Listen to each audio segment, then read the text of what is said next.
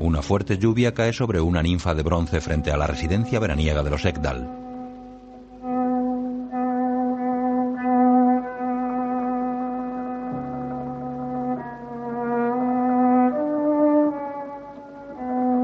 Un cochecito de juguete está volcado en una escalera de piedra junto a helechos. La muñeca está tirada boca arriba.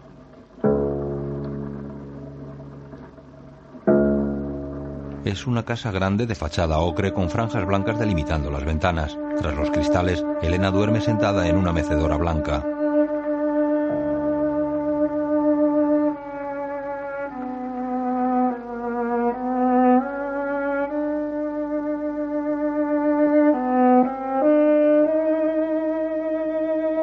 Viste de blanco veraniego y tiene un libro en el regazo.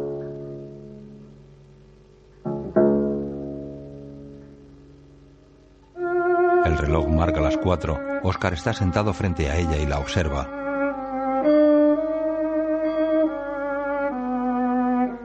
Se levanta, acerca la silla a su madre y se sienta de nuevo. Viste un traje blanco crudo.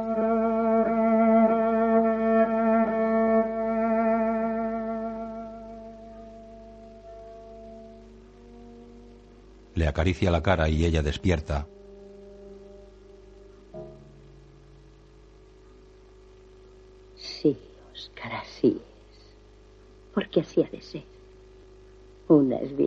Y al mismo tiempo vuelve a ser niña. Y ya no comprende dónde fueron a parar los largos años intermedios. Qué tan importantes nos parecían. Él asiente. Su madre lo mira y sonríe. ¿Puedo cogerte la mano? Oscar se la da. Te recuerdo cuando eras niño. Era pequeña, firme y suave. Ella la examina. Y tu muñeca era muy fina. Me sentía feliz de ser madre. Y me sentía feliz también de ser actriz. Pero me gustaba más ser mamá. Me gustaba tener un gran vientre. Y entonces el teatro ya no tenía ningún interés. Todo el mundo actúa en la vida en realidad. Hay papeles divertidos y otros menos. El mío era de mamá y de Julieta, Margarita.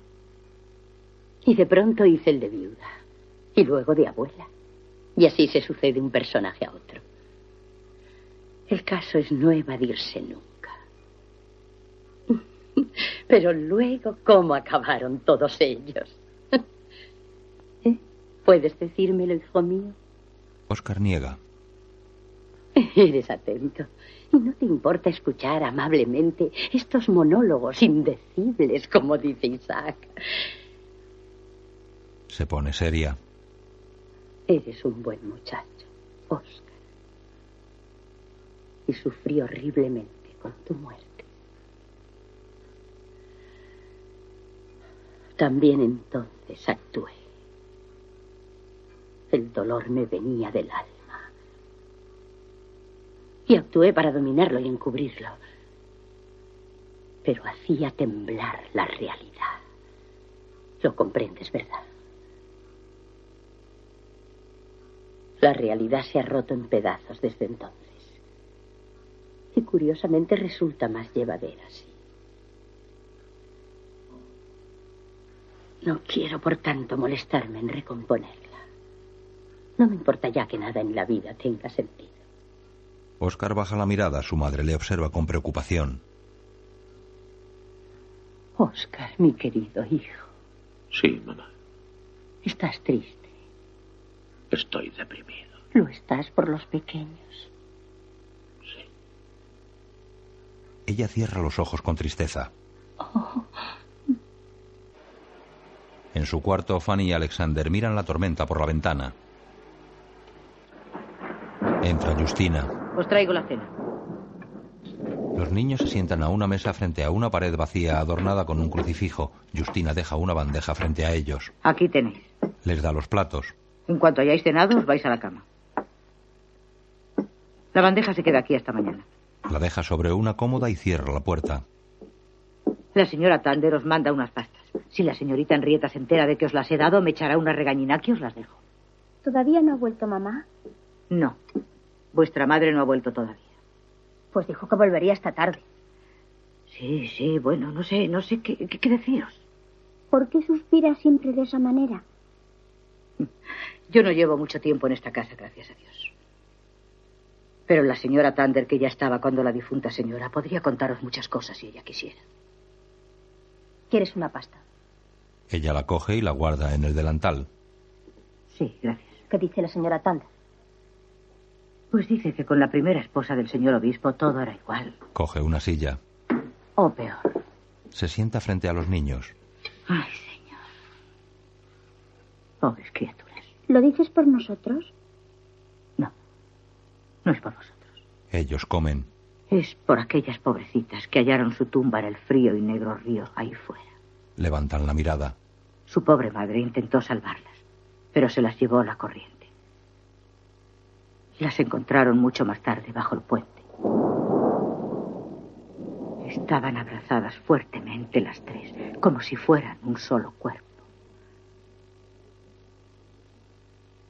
Hubo que cerrarles los brazos para meterlas en sarcófagos distintos. Desde entonces nunca ha habido paz en esta casa, dice la señora Tander. Los duendes no existen. Bien sabe Dios que no quiero asustar a nadie. Pero pasan cosas muy raras en esta casa. Mirad, ¿veis mi mano? Está como quemada, despellejada. ¿No veis la carne? ¿Eh? Llevaba el desayuno al señor obispo esta mañana cuando, al coger el pomo de la puerta, se me quedó pegada la piel. De pronto oí como alguien se reía a mis espaldas. Lo oí con toda claridad y entonces me di la vuelta.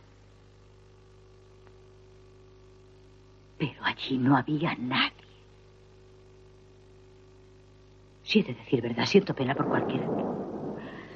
Creo que estoy hablando demasiado. Se levanta. Estas cosas se callan. Voy a cerrar la puerta. Sale y entorna la puerta. La abre de nuevo y permanece en el umbral. Pero no paséis cuidado. Vuestra madre sin duda volverá mañana e inmediatamente su reverencia en persona vendrá a dejaros en libertad. Cierra. Yo las he visto. ¿A quién has visto? A la mujer y a las niñas. Justina vuelve. Es verdad. Estás diciendo la verdad, Alexander. Palabra de honor de un ciudadano sueco. ¿Dónde las viste? Acababa de estar en la biblioteca con el hombre casado con mi madre que me había echado un sermón. Ya no me acuerdo por qué era. Llegué hasta el comedor y vi una extraña luz en la habitación. Y vi a una de las niñas de pie junto a la puerta. De pronto empezó a correr sobre la punta de los pies sin hacer ruido. Luego vino la otra niña, la mayor, con el pelo negro y los ojos grandes. Se quedó quieta y me miró. Justina traga saliva. Luego me indicó que me diera la vuelta. Y allí, iluminada por el sol, estaba la mujer, vestida de negro, con una voz muy débil que se oía apenas. Dijo que tenía algo y que no me asustara. ¿Y qué te dijo? No quiero daros miedo, pero esto es lo que dijo. Quiero que conozcas la terrible verdad. Tu padrastro, mi marido, nos encerró a mí y a mis hijas en el dormitorio. Y nos tuvo durante cinco días y cinco noches, sin comida alguna y sin agua. Justina lo mira boquiabierta. Desesperadas, decidimos escapar. Hicimos una cuerda con las sábanas y tratamos de bajar desde la ventana hasta la lengua de tierra que entra en las aguas del río. Mis pobres hijas salieron primero, pero cayeron en las negras aguas y el río se las llevó. Yo intenté salvarlas, pero fui tragada y arrastrada por un remolino que me envolvió en mi vestido. Solo bajo el agua encontré las manos de mis hijas y las acerqué a mí. En la casa de verano el agua de lluvia cae en un barril a través de un canalón. Elena cierra un ventanal. May está en la puerta de la casa ostensiblemente embarazada. Pero si es May, cuánto me alegro. Pasa, hija mía. Uy, espero no haber venido a molestar. Nada de eso, no faltaba más. Anda, dame un beso. Se besan. Así está bien. Mira el vestido. Mm, Muy bonito, muy bonito. ¿Lo has hecho tú misma? Sí, lo he hecho yo misma. Bonita tela, bonito modelo. Gracias. Así es que no has ido a la excursión. No había sitio en el bote para mí con este vientre. Dime la verdad. Ella baja la mirada. ¿Es que pasa algo malo? Quizás sea tonta por preocuparme. Ven, sentémonos aquí mismo. Se sientan en un escalón. Se trata de los niños, ¿verdad? Alexander y yo habíamos quedado en escribirnos. Yo le he escrito ya siete cartas. ¿Y no te ha contestado? Una tarjeta hace tres semanas. Se la da. Querida May, estamos bien. El tío Edward nos llevó de excursión a visitar, visitar. El jardín botánico. Hemos aprendido mucho y vimos unas flores muy bonitas. Gracias por tus cartas. Te escribiré cuando tenga tiempo. Te quiere mucho, Alexander. Y Fanny manda besos. Elena mira la tarjeta pensativa.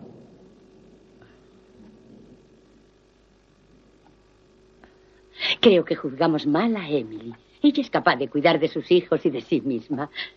Creo que nos inquietamos sin razón. Vine a esta familia antes de que naciera Fanny. Se levanta. Los considero como mis niños. ¿Tienes que irte ya? Como sabía que estaba usted sola, pues se me ocurrió. Quería hablarle, señora Ekdal. Pues entonces quédate algo más. Gracias, es usted muy amable, señora Ekdal. Pero quiero tener la cena cuando lleguen de la excursión. Todavía no he puesto la carne en el horno. Están tan difíciles las cosas. Sí, señora. Mm. ¿Se trata de la confitería? Eso también. Gustav Adolf te hace sufrir, ¿verdad? Yo no quiero herir sus sentimientos. May se ha sentado. Está bueno. Elena la abraza. Lo que más me preocupa son los niños. Perdone que llore. Me estoy portando muy mal. Perdone. Se levanta, coge su abrigo y sale. Elena queda pensativa. En el palacio episcopal, Justina se acerca al estudio de Edward retocándose el peinado.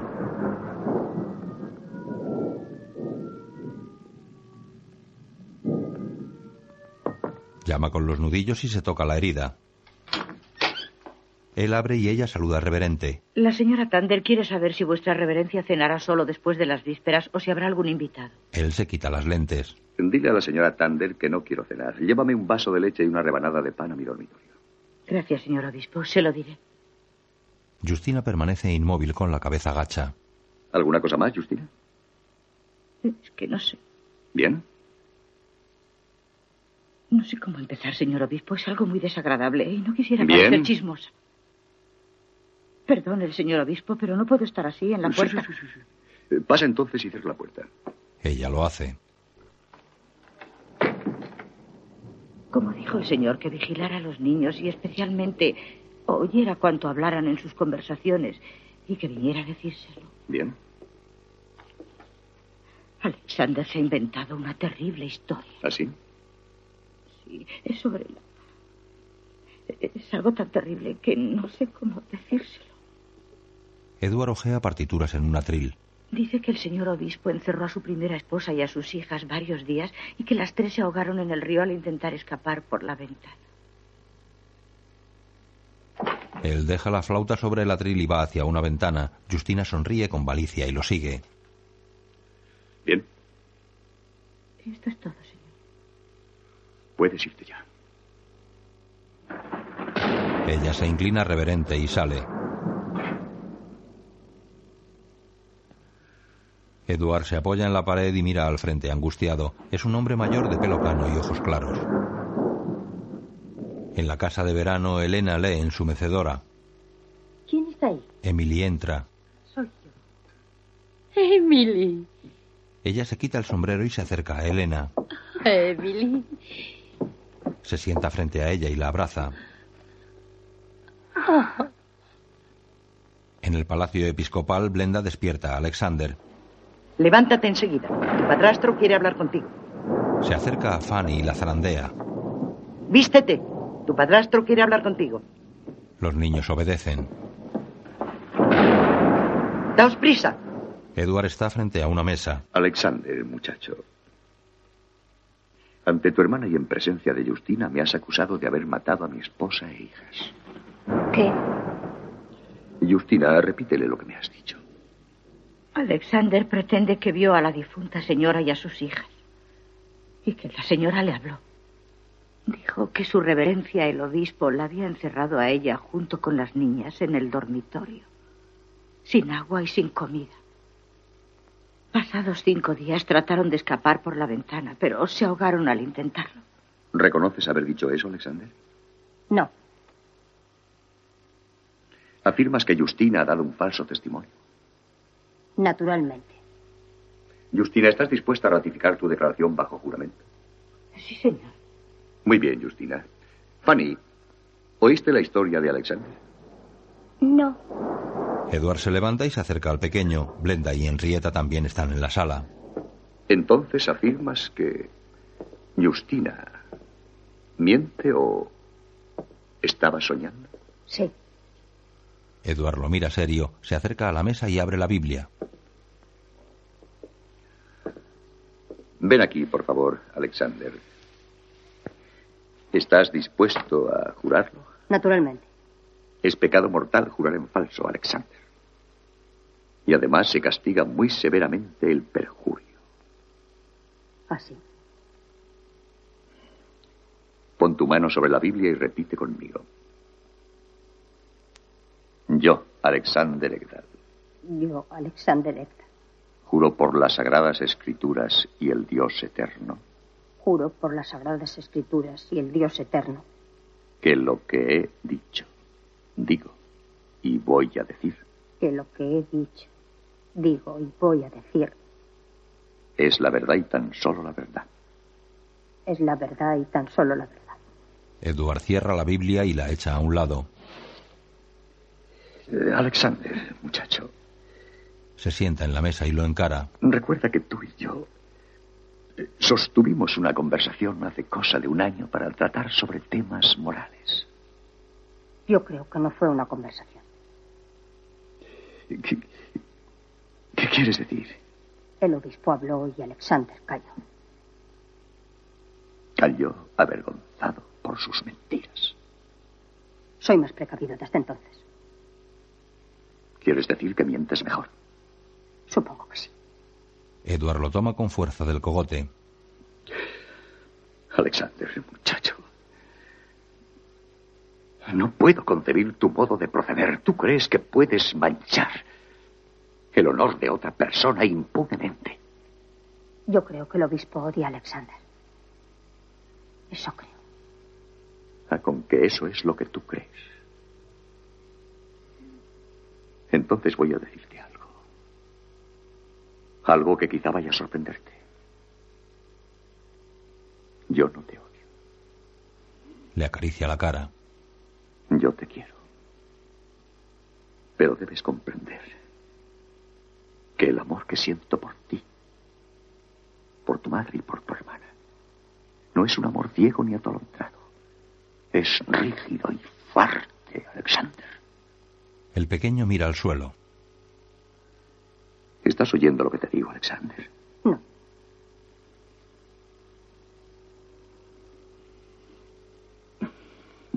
No tiene sentido. Y te equivocas al apreciar la situación, Alexander. Porque yo soy mucho más fuerte que tú. No me cabe duda de eso. Espiritualmente, quiero decir. Y eso es porque la verdad y la justicia están de mi lado. Alexander, Se levanta y lo lleva hasta la ventana. yo sé bien que acabarás confesando dentro de un rato. Y tu confesión y tu castigo serán un alivio para tu conciencia. Lo sienta a su lado en el alféizar. Eres un chico muy inteligente y comprendes que el juego está acabado y perdido. Pero eres orgulloso y muy terco. Aunque ahora estés avergonzado. ¿Qué he de confesar? No me acuerdo. ¿Con qué no? ¿Qué quiere el obispo que Alexander Sabes confiese? que tengo medios a mi disposición. No lo sabía, pero lo sé ahora. Se levantan. Debes saber también que en mi infancia los padres no eran tan blandos, tenían una vara. Yo también tengo algo parecido. Coge un sacudidor. Se utiliza para sacudir alfombras, pero puede servir también para otra cosa. Si con esto no obtenían resultados, tenían otro medio a su alcance, que es el aceite de ricino. Aquí están un frasco y un vaso. Después de unos buenos sorbos, se empieza a estar mucho más dócil. Y si el ricino no lo consigue, hay un cuarto oscuro y húmedo, Señala al frente. donde al cabo de unas horas los ratones empiezan a rondar por la cara. ¿Por qué de ser castigado? Eso es obvio, muchacho. Tienes una grave falta en tu carácter. No distingues la verdad de la mentira. Ahora eres un niño y tus mentiras son infantiles por muy terribles y graves que puedan ser. Pero pronto serás un hombre, Alexander. Y la vida castiga a los embusteros de un modo cruel. No lo olvides. Tan solo el castigo te enseñará a amar la verdad. Alexander baja la mirada. Confieso que lo que dije de que el obispo había encerrado a su esposa y sus hijas es mentira. Edward sonríe. Y reconoces haber cometido perjurio. Creo que sí. Ahora has alcanzado una gran victoria, Alexander. Sobre ti mismo. ¿Qué castigo escoges? ¿La vara, el aceite de ricino o el cuarto oscuro? ¿Cuántos golpes recibiré? Diez, ni uno más ni uno menos. Entonces escojo la vara. Edward habla a su madre. Trae dos cojines. Ponlos en la mesa. Coge el sacudidor. Bájate los pantalones, Alexander. Ahora échate encima. Henrietta se muerde el dedo angustiada y desvía la mirada. Alexander se apoya en la mesa y Blenda le sujeta la cabeza.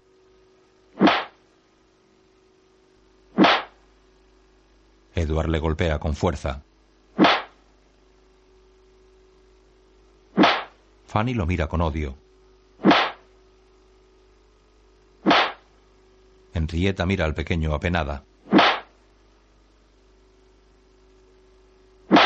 Justina lo contempla con la cabeza gacha. Levántate, Alexander. Él obedece. ¿No tienes nada que decirme? No, ¿Has de pedirme perdón ahora? eso no lo haré. Habré de continuar pegándote hasta que lo pienses mejor. ¿No quieres evitarnos a ambos tan desagradable experiencia? Nunca le pediré perdón. De modo que no me quieres pedir perdón. Échate en la mesa, Alexander. Él lo hace y Blenda le sujeta la cabeza. Bien, ¿vas a pedirme perdón ahora? Alexander se incorpora. Abróchate los pantalones. Justina, ayúdale. Límpiale la cara. Ella obedece. Bien. ¿Qué me tienes que decir? Alexander le pide al señor obispo que le perdone. Habla alto, Alexander. Quiero que todos escuchen tu contrición. Alexander le pide al señor obispo que le perdone Por la mentira y el perjurio. por la mentira y el perjurio. Edward lo coge del mentón. ¿Comprendes bien que te he castigado porque te quiero? Sí, Bésame la mano. El niño obedece. puedo irme a la cama. Sí, sí. Camina con él. Puedes irte a la cama, pero para que reflexiones sobre todo lo ocurrido en paz y tranquilidad, Se detienen. dormirás en el desván. Justina, encárgate de subirle un colchón y una manta.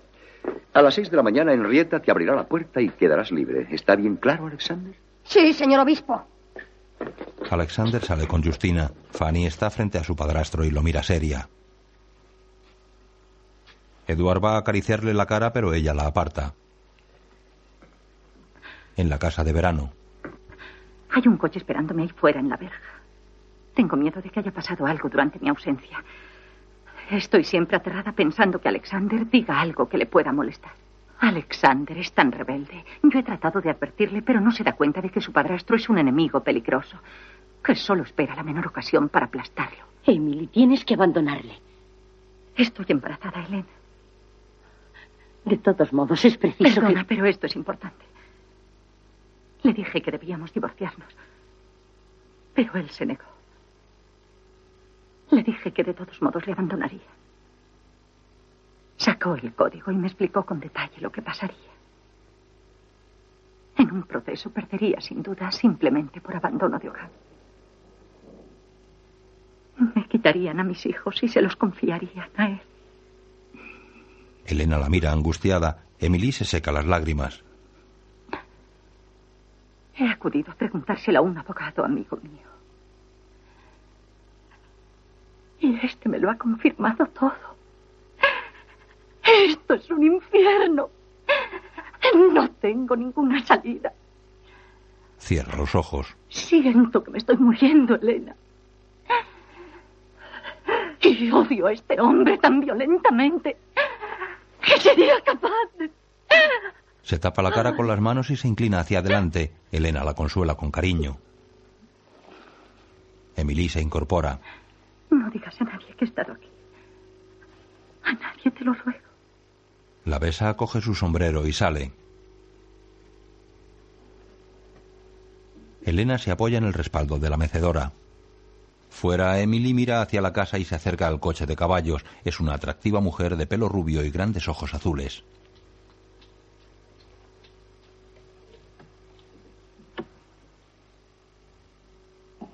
Sube y el coche se aleja.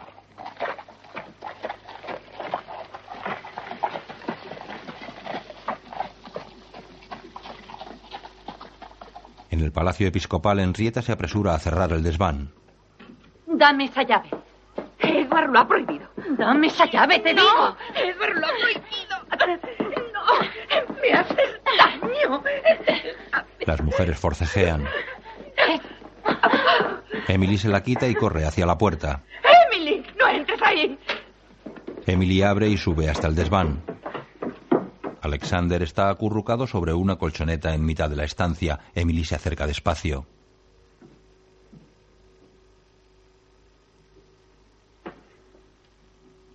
Se arrodilla a su lado y Alexander la abraza.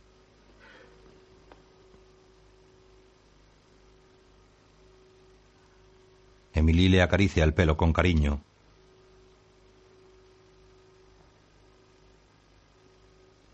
Le levanta la camisa y ve la herida ocasionada por los golpes.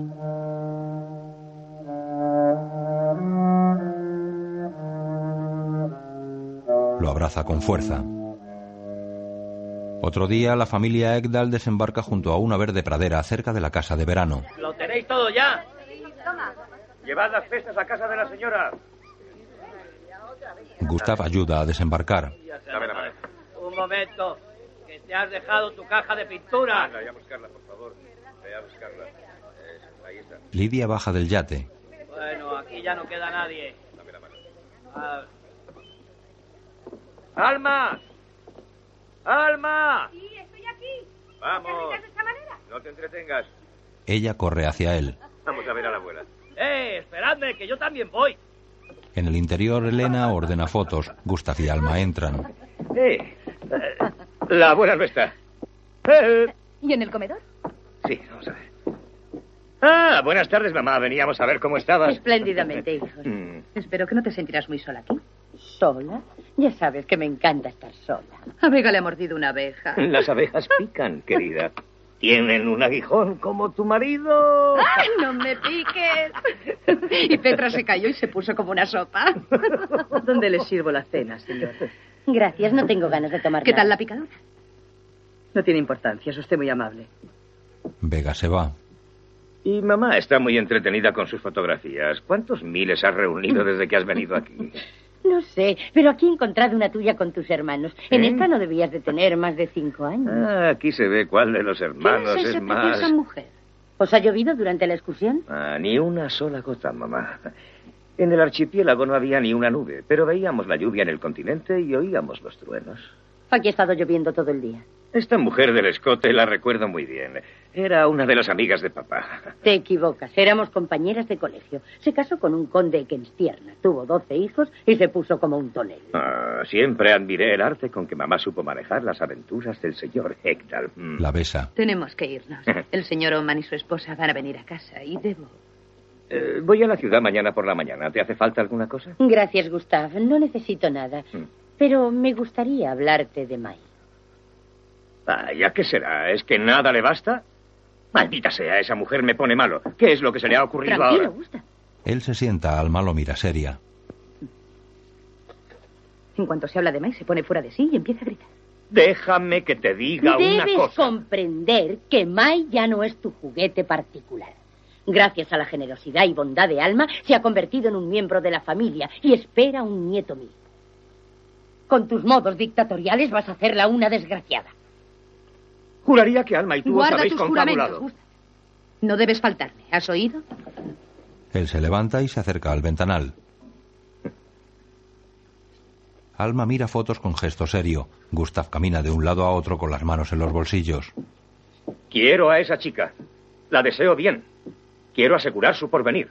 No quiero que quede a merced de la buena voluntad de la familia cuando yo me vaya de este mundo. Ella ha aceptado mis sugerencias. Maldita sea, no necesita más protección. Maldita sea, y menos aún en contra mía. Me disgustan vuestros chismes. Ellas dejan de cuchichear. No me vengáis con que soy un dictador. Mai decide por sí misma. Yo la aprecio de verdad. Soy bueno con ella, Alma es buena con ella, pero ahora estoy muy ofendido, creedme. Sumamente ofendido. Coge una copa de licor y se la bebe. No hay ninguna razón para que os unáis con Mai en contra mía. Se sienta y les da la espalda. Repito que la aprecio. También Alma la aprecia. Se la quiere del mismo modo que a Jenny, Petra o Mute. Bueno, es decir, exactamente igual no, pero, pero casi. Ella es buena conmigo. No piensa que soy viejo, gordo y repugnante. Bueno, eso nadie lo piensa, la verdad. Gustav Adolf Ekdal tiene su encanto con las damas. ¿Qué le vamos a hacer? Eso no es cosa de risa. Se levanta. Mai va por su propio camino en la vida y yo le doy un suelo firme para caminar. Y ahora basta ya de este ridículo asunto. El tenor del teatro dijo que vendría a vernos con su mujer y sus hijos. Vámonos. Se acerca a Elena. A- Adiós, mamá. Eh, dame un beso. No quiero de ningún modo que tú y Alma discutáis el futuro de Mai, ¿comprendido? Yo, Yo me ocupo de eso. No, mejor dicho, ella misma. Buenas noches, mamá. Eh, va- va- vamos, Alma. Si puedo, dentro de un par de horas volveré. De ninguna manera. Vamos Me ahora mismo. alegrará Vamos ahora mismo. Alma. Vamos, vamos. Estás rojo como un tomate. Pero si estoy muy tranquilo, tú eres la que grita y lo Oh, complica todo. oh. Quiero poner fin a este chismorreo entre tú y mamá. Salen. Elena continúa viendo fotos.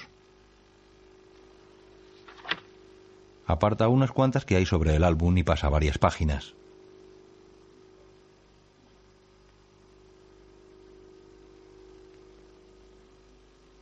La mesa está llena de fotografías. El esqueleto de un animal yace sobre las aguas del río cerca del palacio episcopal.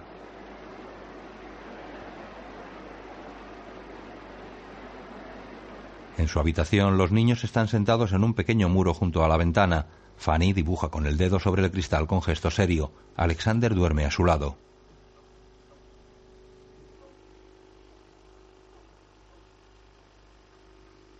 Isaac viaja en un carromato tirado por dos caballos. Va sentado de espaldas al conductor en un gran sillón. Dos jóvenes van tumbados frente a él.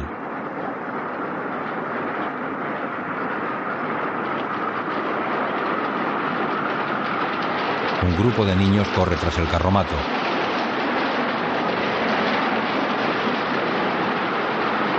Pasan junto al mercado callejero y cruzan un puente. Los niños intentan subirse al carromato.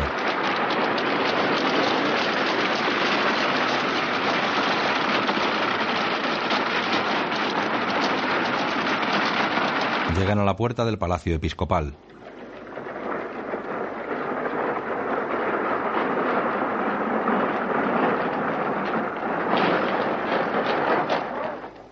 Isaac se apea, gesticula hacia los jóvenes y entra en el palacio. En el interior corre sigiloso hasta la escalera, mira a un lado y se cerciora de que no viene nadie. Sube varios escalones, Henrietta se acerca por la espalda. Buenas tardes, señor Jacobi.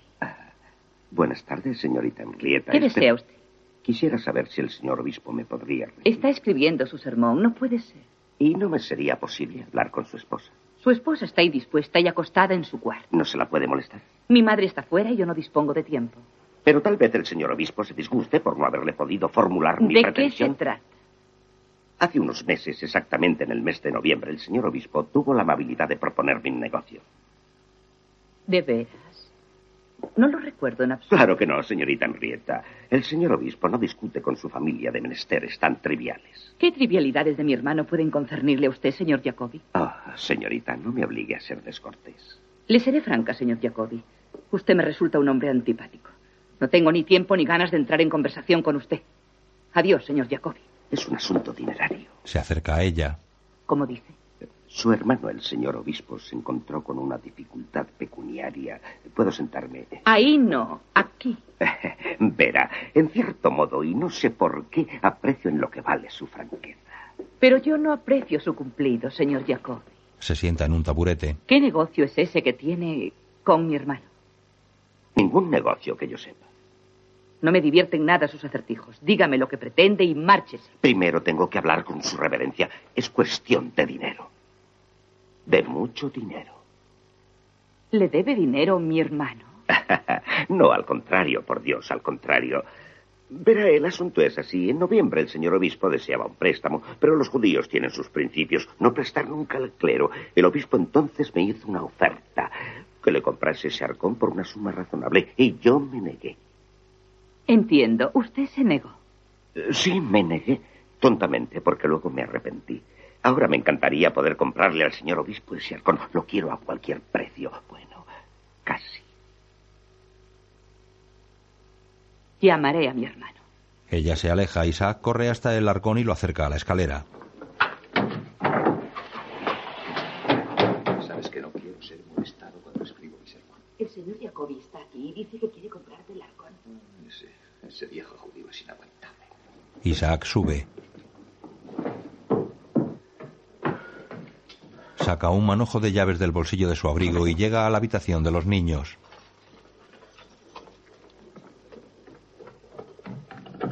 Abre la puerta y entra.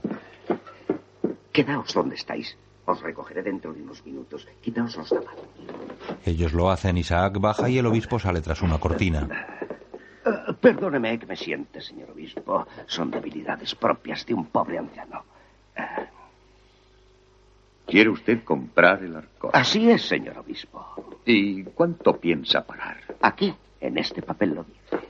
Se lo da. Eduardo lo abre desconfiado y lee. Parece que ha cambiado usted de idea. Quizá tenga a la vista un buen comprador. Me está usted engañando, claro. El señor obispo es muy dueño de no aceptar y no ser engañado. ¿Ha traído el dinero? El dinero.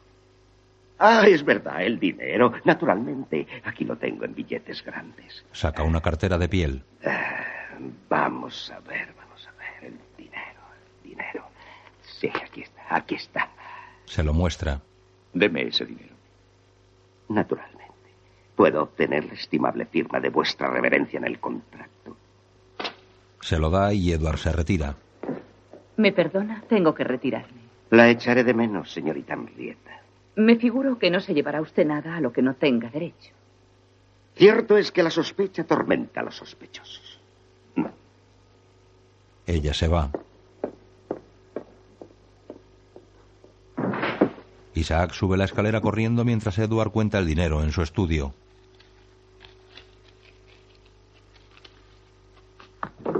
Isaac baja con los pequeños. Se esconden en el arcón e Isaac los tapa con una manta.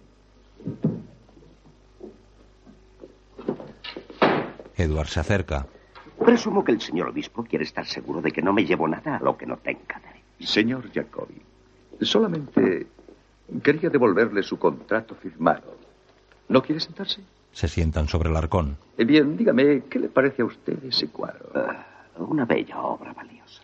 ¿Podría interesarle? Ah, lo siento, mis recursos son ahora un tanto limitados. ¿Cómo está su señora esposa? Le agradezco mucho su interés. Mi esposa está algo indispuesta. No le ha sentado bien este repentino calor. ¿Podría presentarle mis respetos personalmente? No, me temo que no. Entiendo. Aquí traigo una carta de la señora Gectal para ella. Se la da. Yo se la entregaré. Es usted muy amable. ¡Cerdo judío! Lo tira. ¡Maldito y asqueroso cerdo judío! Pensabas engañarme, ¿verdad? Te arrepentirás de esto, miserable y repugnante nariz ganchuda. Te arrepentirás. Cálmate, Edward. Lo separa. ¡Ese cerdo quería robarme a mis hijos! No podrá hacerlo. Yo tengo la llave de la habitación. Suben la escalera. De rodillas, Isaac aprieta los puños con fuerza y mira hacia arriba. Un potente halo de luz lo ilumina. Henrietta y su hermano entran en el cuarto de los niños que yacen en el suelo. Edward se acerca a ellos. No los toques. Él se levanta y mira boquiabierto a Emily que está tras él. Abajo los jóvenes del carromato cogen el arcón y salen. Isaac se detiene y mira al piso de arriba.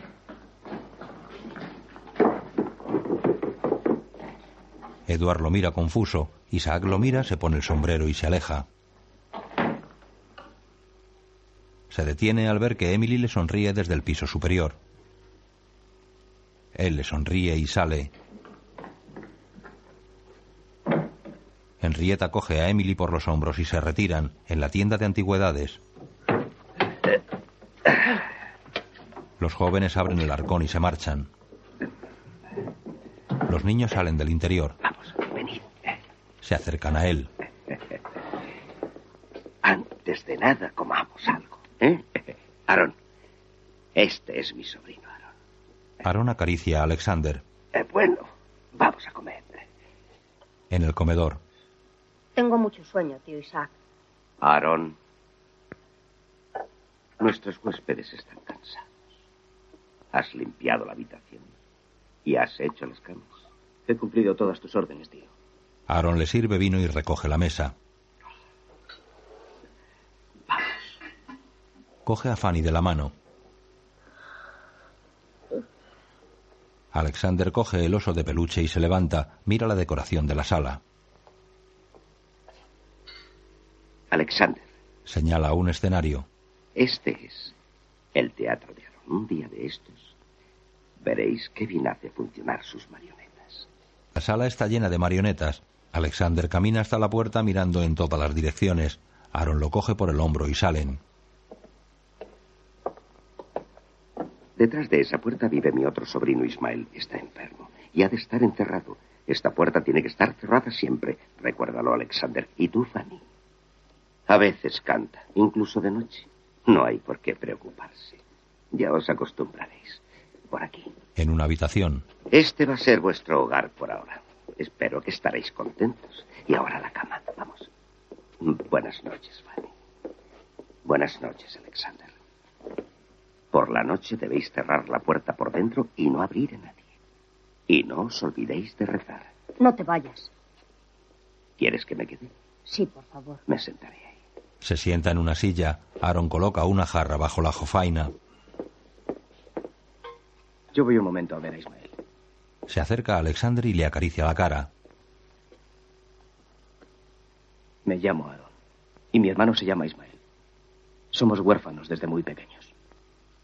Fanny y Alexander duermen en la misma cama. El pequeño despierta. Tengo que hacer pis. Se levanta y mira bajo la cama. Anda, y no hay orinal.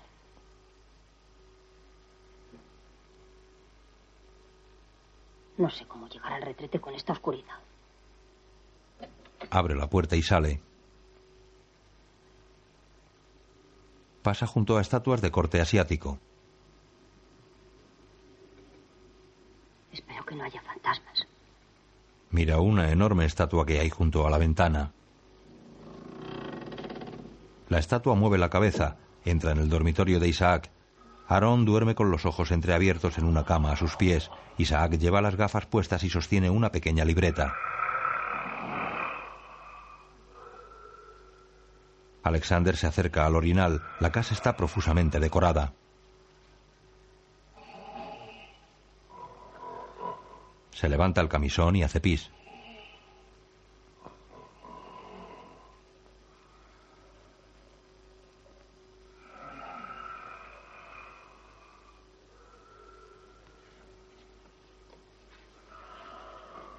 Bueno, ahora me he perdido. Atraviesa un pasillo con muebles a ambos lados.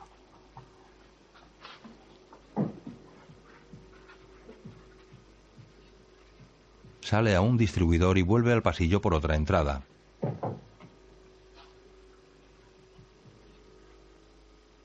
Se detiene ante una puerta.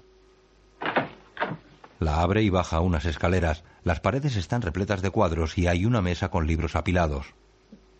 Sí, de verdad que me perdido. Entra en la tienda de antigüedades. Está atestada de vasijas de cristal.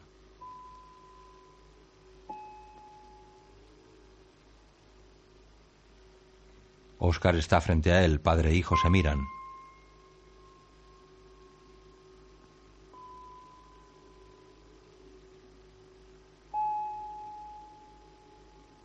No es culpa mía que todo haya salido mal. No os puedo dejar. No puedo. ¿Por qué no te subes al cielo? Sería mucho mejor. Aquí no puedes hacer nada por nosotros. Oscar pasa tras un mueble y lo mira. El techo está repleto de arañas de cristal.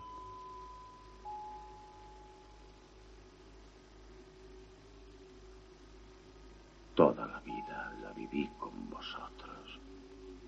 Y Emily. La muerte no cambia nada. Alexander se sienta en un sofá. ¿Qué te ocurre, Alexander? ¿Por qué no puedes ir a Dios y decirle que mate al obispo? Oscar se acerca a él. ¿O es que a Dios tú le importas un rábano? Tú, nosotros y los demás. ¿Acaso has visto a Dios de verdad ahí al otro lado? Yo creo que ahí nadie sabe lo que hace. Cierra los ojos con fuerza. Y aquí todo el mundo es idiota. Su padre le acerca la mano al hombro sin tocarlo. Tienes que ser amable con la gente, Alexander. En el palacio episcopal, Emily está embarazada y sentada a una mesa con la mirada perdida. Frente a ella hay una taza y un pastillero. Edward se acerca por la espalda.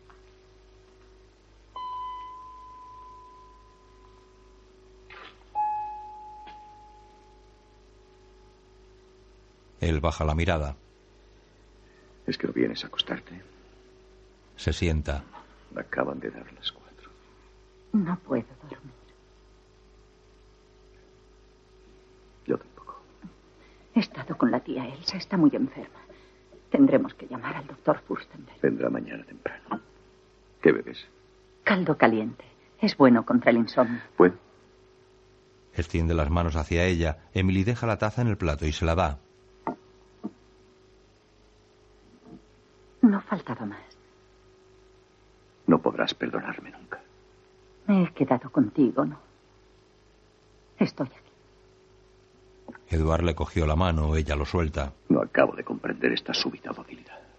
Bebe mientras está caliente. Él lo hace. Emily cubre el pastillero con la mano y mira por la ventana. Exigirás que los niños vuelvan aquí. Sí. Tu posición es absurda. Lo absurdo no me importa. Lo que me importa es lo justo. Me parece que él se ha llamado.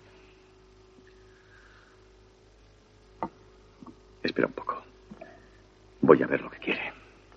Se levanta y sale. Emily mira el pastillero y juguetea con él.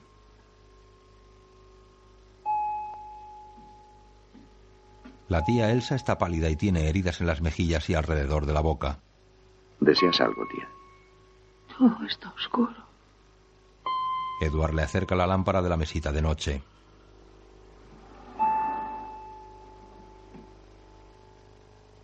Le pone la mano en la frente y ella cierra los ojos.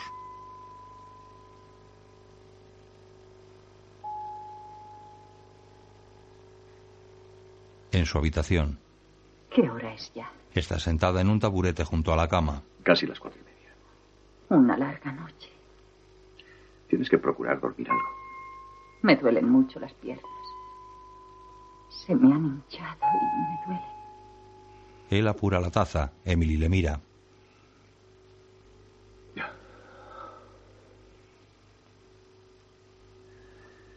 Una vez dijiste que cambiaba siempre de máscara. Y que al final ni tú misma sabías quién eras. Se sienta en el alféizar de la ventana y la mira. Yo solo tengo una máscara. Pero forma parte de mi carne. Si intentase arrancármela, Se acerca a la cama tocándose la cabeza y se sienta tras Emily. siempre creí que todo el mundo me apreciaba. Ella mira al frente. Siempre me vi justo, prudente y tolerante. No tenía idea de que alguien fuera capaz de odiarme. Yo no te odio, Edward.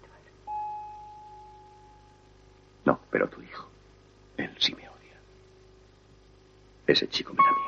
Junto al teatro de Aaron, Alexander está sentado a una mesa con la cabeza apoyada en su brazo.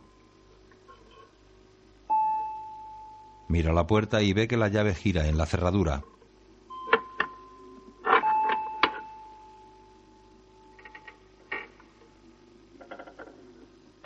La puerta se abre.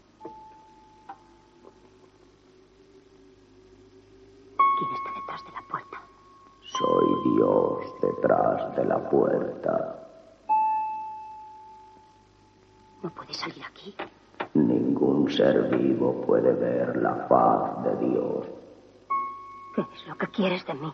Solo quiero probarte que existo. Alexander se esconde tras la mesa. Este es mi fin, ¿verdad? ¿Quieres que me muestre a ti, Alexander? Espera un instante. Aquí me tienes. Alexander se ha metido bajo la mesa, la puerta se abre y se cierra y las marionetas caen de las estanterías. Una enorme marioneta entra y cae junto a una silla.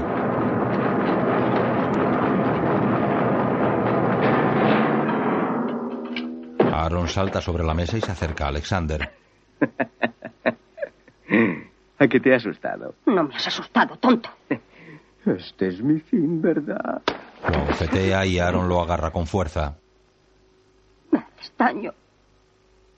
No llores, Alexander. No he querido hacerte daño. Al menos no tanto. Lo suelta. Toda la noche me la he pasado trabajando con esta marioneta.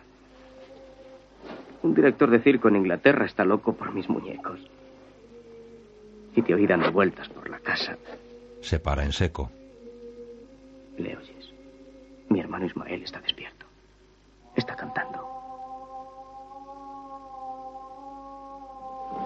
Aaron suelta la cabeza de la marioneta y se sienta sobre la mesa. Pobre Ismael. No puede soportar a la gente. A veces se pone violento y es peligroso. Dices que la noche te la has pasado en vela, pero yo te he visto antes durmiendo en el cuarto del tío. Hay muchas cosas extrañas que no pueden explicarse. Eso se aprende cuando se mete uno en magia. ¿Has visto nuestra momia? No. Coge una vela y salen de la habitación.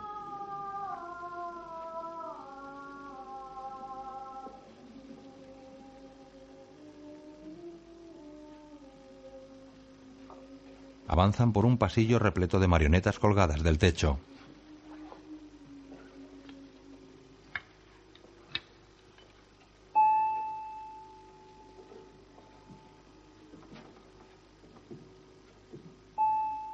Entran en una habitación. En el centro hay un sarcófago con una momia.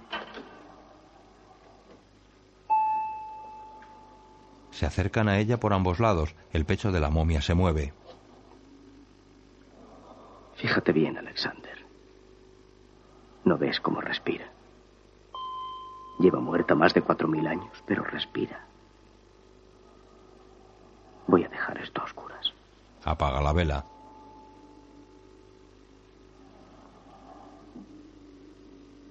¿Qué es lo que ves? Tiene luz. Exacto. Nadie sabe por qué es luminosa. Nadie lo puede explicar. Se acerca a él. Y lo incomprensible enfurece a la gente. Es más fácil echar la culpa a los aparatos, a los espejos y a los focos. Y provechoso. Y es más divertido desde todos los puntos de vista, sobre todo en lo económico. Fíjate bien ahora. Se lame los dedos y los acerca a la cara de la momia.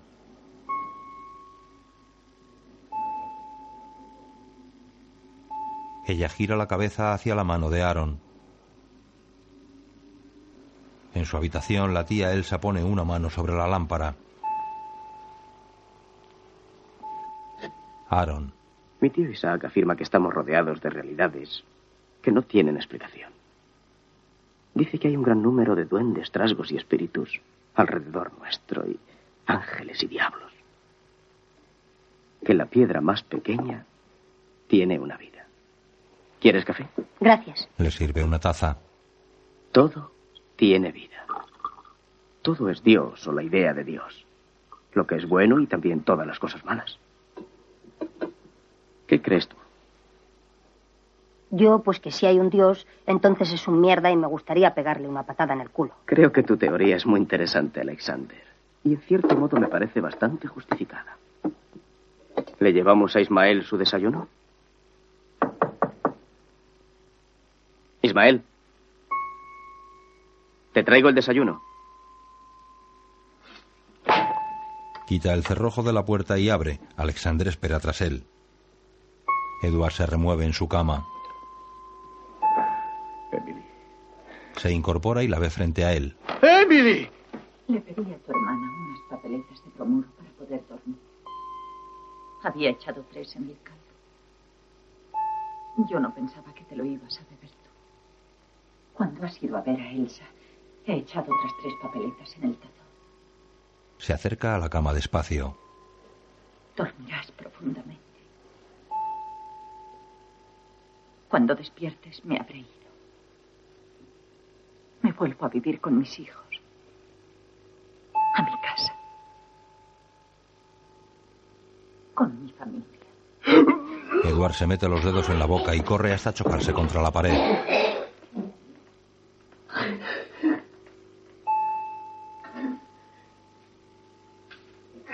Da tumbos hasta la cama y cae a sus pies sobre el edredón. Emily, Ella se acerca. Emily, Él le coge las manos con fuerza. Te prometo que seré distinto. Cambiaré y tú volverás. No, yo no volveré nunca. Envenenaré tu vida. Te perseguiré a ti y a tus hijos. Te juro que arruinaré vuestro porvenir. Hombre, Edward, ni siquiera sabes ya lo que dices. Estoy despierto. Ella se suelta. Terriblemente despierto. Se levanta con dificultad. Ayúdame a acostarme por lo menos. Es que ya no puedo ver. Me siento mareado. Emily. Estás ahí. No veo nada.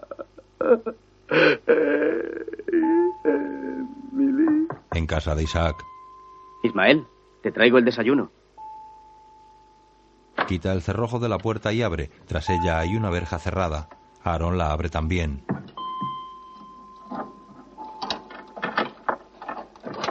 Ismael está apoyado en la pared junto a la verja. Aaron y Alexander entran. Buenos días, Ismael. Él mira al frente con gesto serio. Este es Alexander Egdal, mi amigo. Déjanos solos, Aarón. Vamos, Aarón, no tengas miedo, no me lo voy a comer. Aunque pueda resultar apetitoso. Acaricia a Alexander. Vuelve dentro de media hora. Vete, Aarón. Pero es que el tío Isaac... El tío Isaac es un viejo loco y nunca se enterará de la visita de Alexander. Vete. Aaron se acerca a su hermano, lo besa en los labios y sale.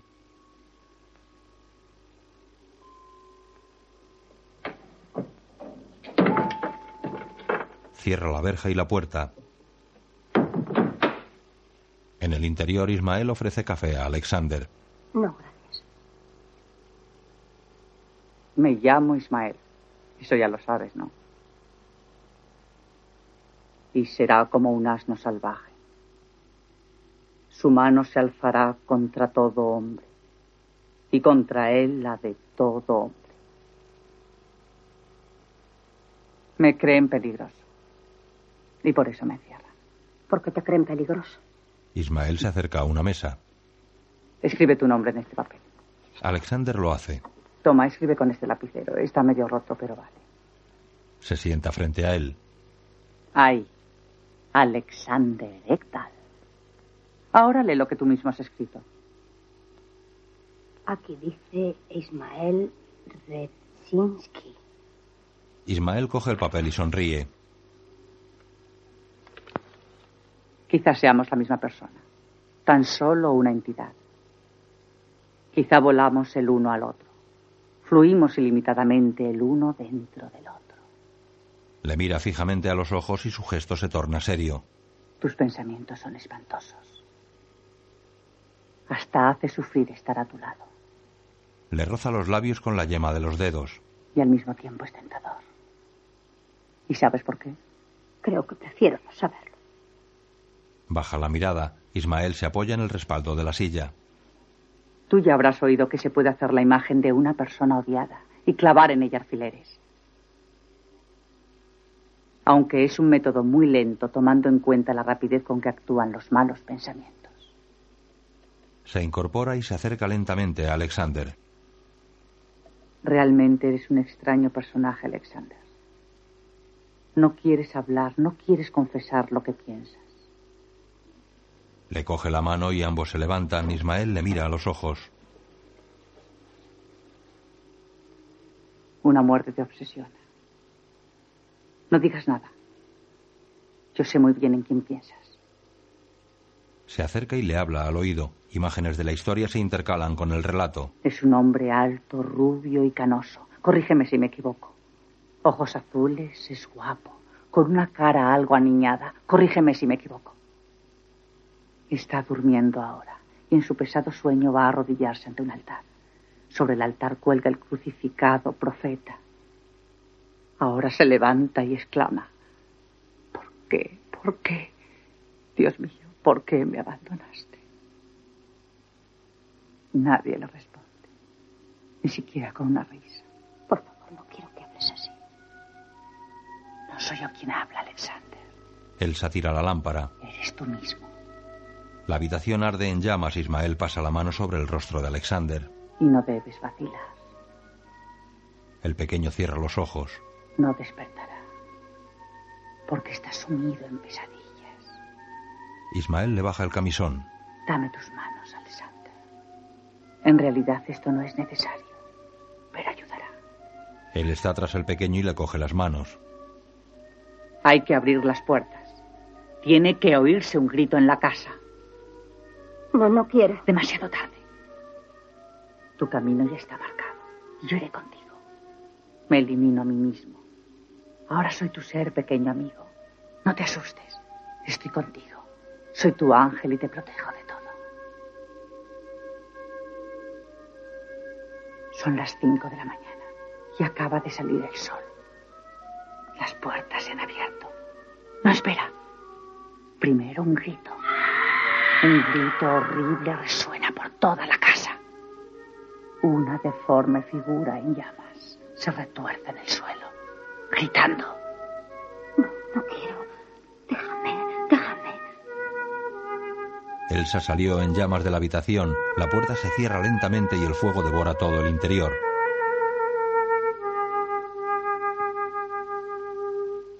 En el palacete, Emily está tendida en la cama de Elena.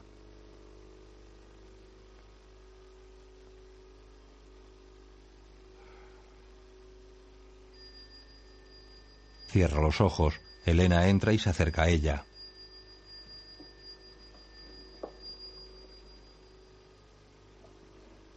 Emily, la policía está aquí. Dicen que quieren hablar contigo. Emily se levanta y ambas salen. Alexander entra por una puerta que hay junto a la cama y las ve alejarse. Un policía. Su esposo. Su reverencia, el obispo, perdió la vida esta mañana en graves y terribles circunstancias. Eh, permítame, señora. Coge una silla y se sienta. Podemos reconstruir los hechos detalladamente. La señorita Elsa Bergius, enferma, estaba acostada. Sobre su mesilla había una lámpara de petróleo encendida. Esta, por desgracia, cayó sobre la cama y prendió fuego a las sábanas y al camisón y al pelo de la señorita Elsa. Se levanta. Envuelta en llamas, como una antorcha, la enferma corrió por la casa gritando y pudo llegar hasta el dormitorio del señor obispo. Su reverencia, según dice su hermana, la señorita Henrietta Bergerus, estaba profundamente dormido, tras haber tomado un somnífero que usted le había dado unas horas antes. La enferma se abalanzó sobre el durmiente prendiendo fuego así a su vez las ropas del señor obispo, el cual despertó y a duras penas pudo librarse de su desgraciada tía moribunda. Pero no pudo apagar las llamas que envolvían su cuerpo entero. La madre del obispo encontró a su hijo con quemaduras muy graves y en parte carbonizado. Daba aún débiles señales de vida, quejándose de unos dolores insufribles. Alexander escucha desde lejos. Aunque no deseo pasar por alto el hecho de que el somnífero que usted le dio, señora, agravó en gran medida la situación que se produjo, no debo tampoco darle una importancia absoluta y decisiva. Lo que pasó fue una fatídica y terrible conjunción de circunstancias particularmente desafortunadas. Las hijas de Mai y Emily descansan en sus cunas junto a una enorme mesa redonda. En ella la familia Ekdal, las sirvientas y los actores del teatro disfrutan de una agradable velada amenizada por el quinteto de cuerda y flauta.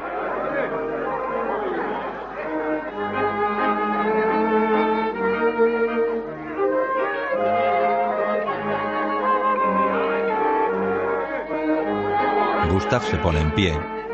Queridos amigos, querida familia, estoy muy emocionado. Se limpia la nariz con un pañuelo. Mi conocimiento es corto. Y no hay duda de que muchos lo desprecian. Pero eso me importa un rábano. Perdona, mamá, leo en tus ojos tu desaprobación. Piensas que tu hijo habla demasiado, pero no temas, seré breve.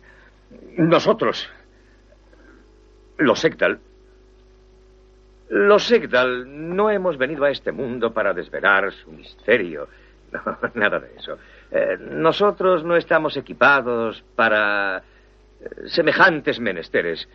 Y es mejor eh, que ignoremos los grandes interrogantes. Rodea la mesa. Porque vivimos en nuestro Se detiene tras los niños. pequeño mundo. Nos contentamos con eso. Y hemos de hacer de él el mejor bien que podamos. Acaricia a Jenny y continúa caminando. Porque de pronto ataca la muerte. Se abre el abismo. Estalla la tempestad y el desastre se abate sobre nosotros. Todo esto puede ocurrir. Pero tampoco hay razones para pensar solamente en desgracias. Los Egdal tenemos nuestras escapatorias. Sin escapatorias para evadirse del drama, el hombre viviría en el infierno. Maldita sea, la gente debe ser evidente, tangible. Eh, si no, no sabremos nunca si hemos de hablar mal de ella o amarla. El mundo y sus realidades han de ser tangibles para que podamos quejarnos de su monotonía con plena conciencia. A los actores. No estéis tristes, queridos, espléndidos artistas, Besa a uno. actores y actrices. Siempre nos haréis falta.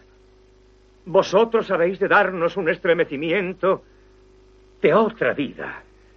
Y también el entretenimiento y diversión mundanos. El mundo es un antro de ladrones. Y las tinieblas nos rodean. El mal rompe sus cadenas y corre por el mundo como un perro rabioso. Su veneno nos afecta a todos. A los Egdal y a todos los demás. Nadie se escapa. Ni siquiera Elena Victoria o la pequeña Aurora. Se acerca a las cunas. y estamos en el mundo. Seamos, por tanto, felices, amigos, mientras somos felices. Seamos generosos y afectuosos y buenos. Pero para ello es necesario saber hallar el placer en este nuestro pequeño mundo. Señala la mesa. Buena comida, amables sonrisas, árboles frutales en flor, melodiosos valses. Bien, amigos, mis queridos amigos, he terminado. Tomadlo como mejor os parezca. Las efusiones de un cómico hostelero o la lamentable y tediosa cháchara de un viejo sentimental y caduco. Para mí es lo mismo. Se acerca a la cuna de la pequeña Aurora y la coge en brazos.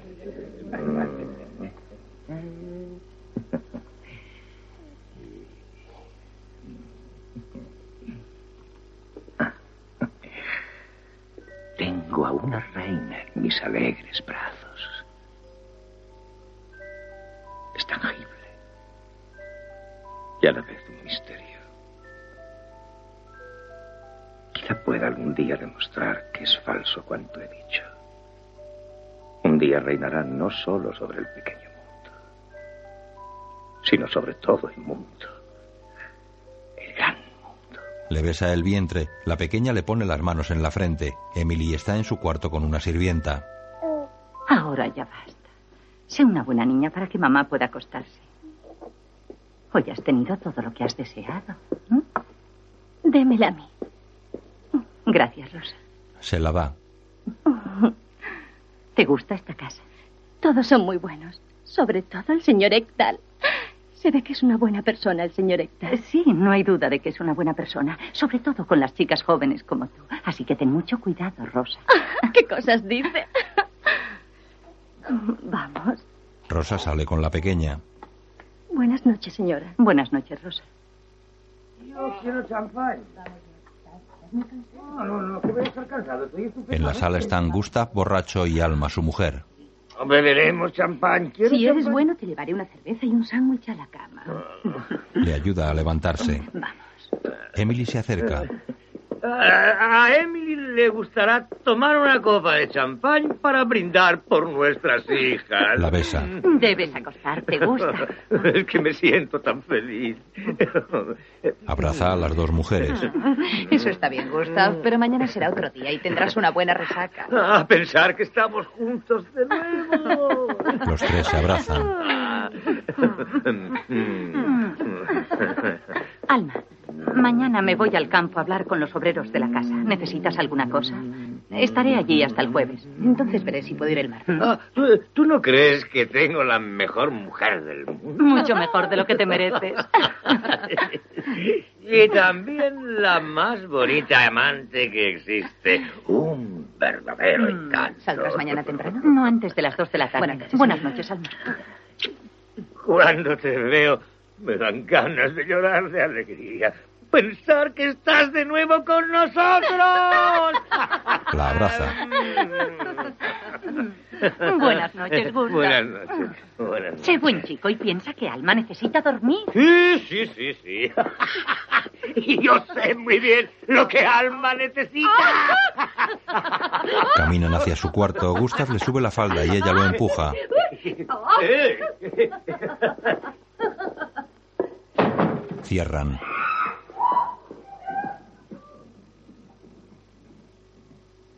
Emily se acerca a una mesa y coloca una botella sobre una bandeja. Mai y Petra se acercan a ella con la pequeña Aurora. Tía Emily, ¿Pero qué hacéis aquí? ¿Qué queréis a estas horas? queremos mudarnos a Estocolmo. María Negerman va a abrir una tienda de modas y quiere que vayamos a ayudarla. Y nos gustaría mucho ir. Muchísimo, de verdad. Tenemos un gran problema. Papá insiste en ponerle la confitería a Mai, Es que es tan bueno. Pero ella no quiere pasarse la vida obedeciendo. Es tan bueno que no lo comprende. Mai quiere vivir su propia vida y educar a su hija por sí misma. La verdad, yo no sé qué voy a hacer. Hemos hablado con mamá. Al pronto se enfadó mucho y dijo que no podíamos hacerle eso a papá. Luego se calmó y dijo que la vida tenía que seguir. Que no se podía violentar a los hijos. Pero pensando en papá estaba muy triste. Es terrible. Sí, pero ante todo tienes que pensar en ti. Al fin y al cabo, papá es un viejo. ¿No es así, tía Emily? Ahora id a acostaros. Hablaré con la abuela. Las jóvenes se alejan. Petra lleva al bebé y Mai se apoya en su hombro.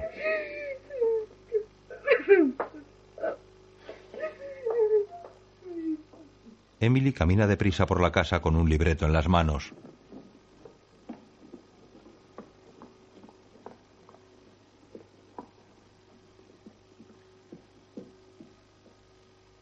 Alexander va a hurtadillas a la cocina.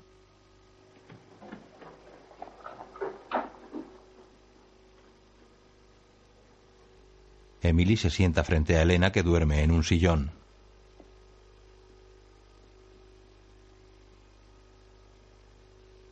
Elena. Ella despierta. Emily, qué alegría. Bienvenida. Tengo que hablar contigo. ¿No quieres un coñac? No, gracias. ¿Se trata de algo serio? Ah, ya sé. May y Petra quieren ir a Estocolmo. ¿Tú qué crees? Alexander camina con una caja de dulces, coge uno y se lo come. El obispo camina tras él, lo coge con fuerza del cogote y lo tira. Edward se aleja. Gira hacia Alexander que levanta la cabeza y le ve. No te librarás de mí nunca. Se marcha. Emily a Elena. Otra cosa. Sí, sí, sé lo que me vas a decir. Antes de morir, Oscar te pidió que te ocuparas del teatro. Yo estaba presente y lo recuerdo muy bien. A Gustav Adolf no le gustará nada. No entiendo tu reparo respecto a Gustav Adolf. Es sin duda un buen hombre de negocios, pero de teatro no sabe nada absolutamente. Es tu teatro, querida Emily. Ha llegado la hora de que nuestro pobre Napoleón comprenda que le ha llegado su Waterloo. Me gustaría que leyeras una nueva obra de August Strindberg. Uy, ese odioso misógeno. Eso sí que no. Se titula El sueño. Se lo da. ¿Ah, sí? ¿Y qué? Hay buenos papeles para las dos. Pero, hija, no he pisado un escenario desde mi... Por eso, razón de más, Elena. Bueno, no te molesto más. La besa. Mm, Tú nunca me molestas. Se levantan y caminan juntas. ¿De qué te ríes ahora? No tenemos que pedirle permiso a nadie, ¿verdad? Naturalmente que no. Buenas noches, Elena. La besa. Buenas noches, hija mía. Emily se retira y Elena camina con el libreto en las manos. Lo deja sobre una mesa y se sienta en un sofá. Emily pasa junto a Alexander, que aún está en el suelo del pasillo. Ella no le ve. El pequeño se pone en pie y se aleja despacio. Entra en la estancia en la que está su abuela y se tumba junto a ella. Elena le acaricia la cabeza con cariño y lee un extracto del libreto. Todo puede ser. Todo es posible e inusitado. El tiempo y el espacio no existen. Sobre una débil trama de realidades, la imaginación teje y modela nuevas formas. Alexander duerme sobre el regazo de su abuela. Los títulos de crédito aparecen sobre la pantalla en rojo. Borge Alstedt, Pernilla Alwin, Alan Edwall, Ewa Frolin, Bertil Gube, Jar Kule, Mona Malm, Pernilla August, Gung Valgren, Jan Malmsho, Erland Josephson. Dirección Igmar Bergman. Guión de Igmar Bergman. Música de Daniel Bell, Frank Helmerson y Marianne Jacobs. Fotografía de Sven Nyquist. Guión audio descriptivo en sistema Audesc escrito por María Quereda. Sonorizado en Aristia Producciones. Coordinación técnica del sistema realizada por Javier Navarrete. Dirección de Cultura y Deporte de la ONCE.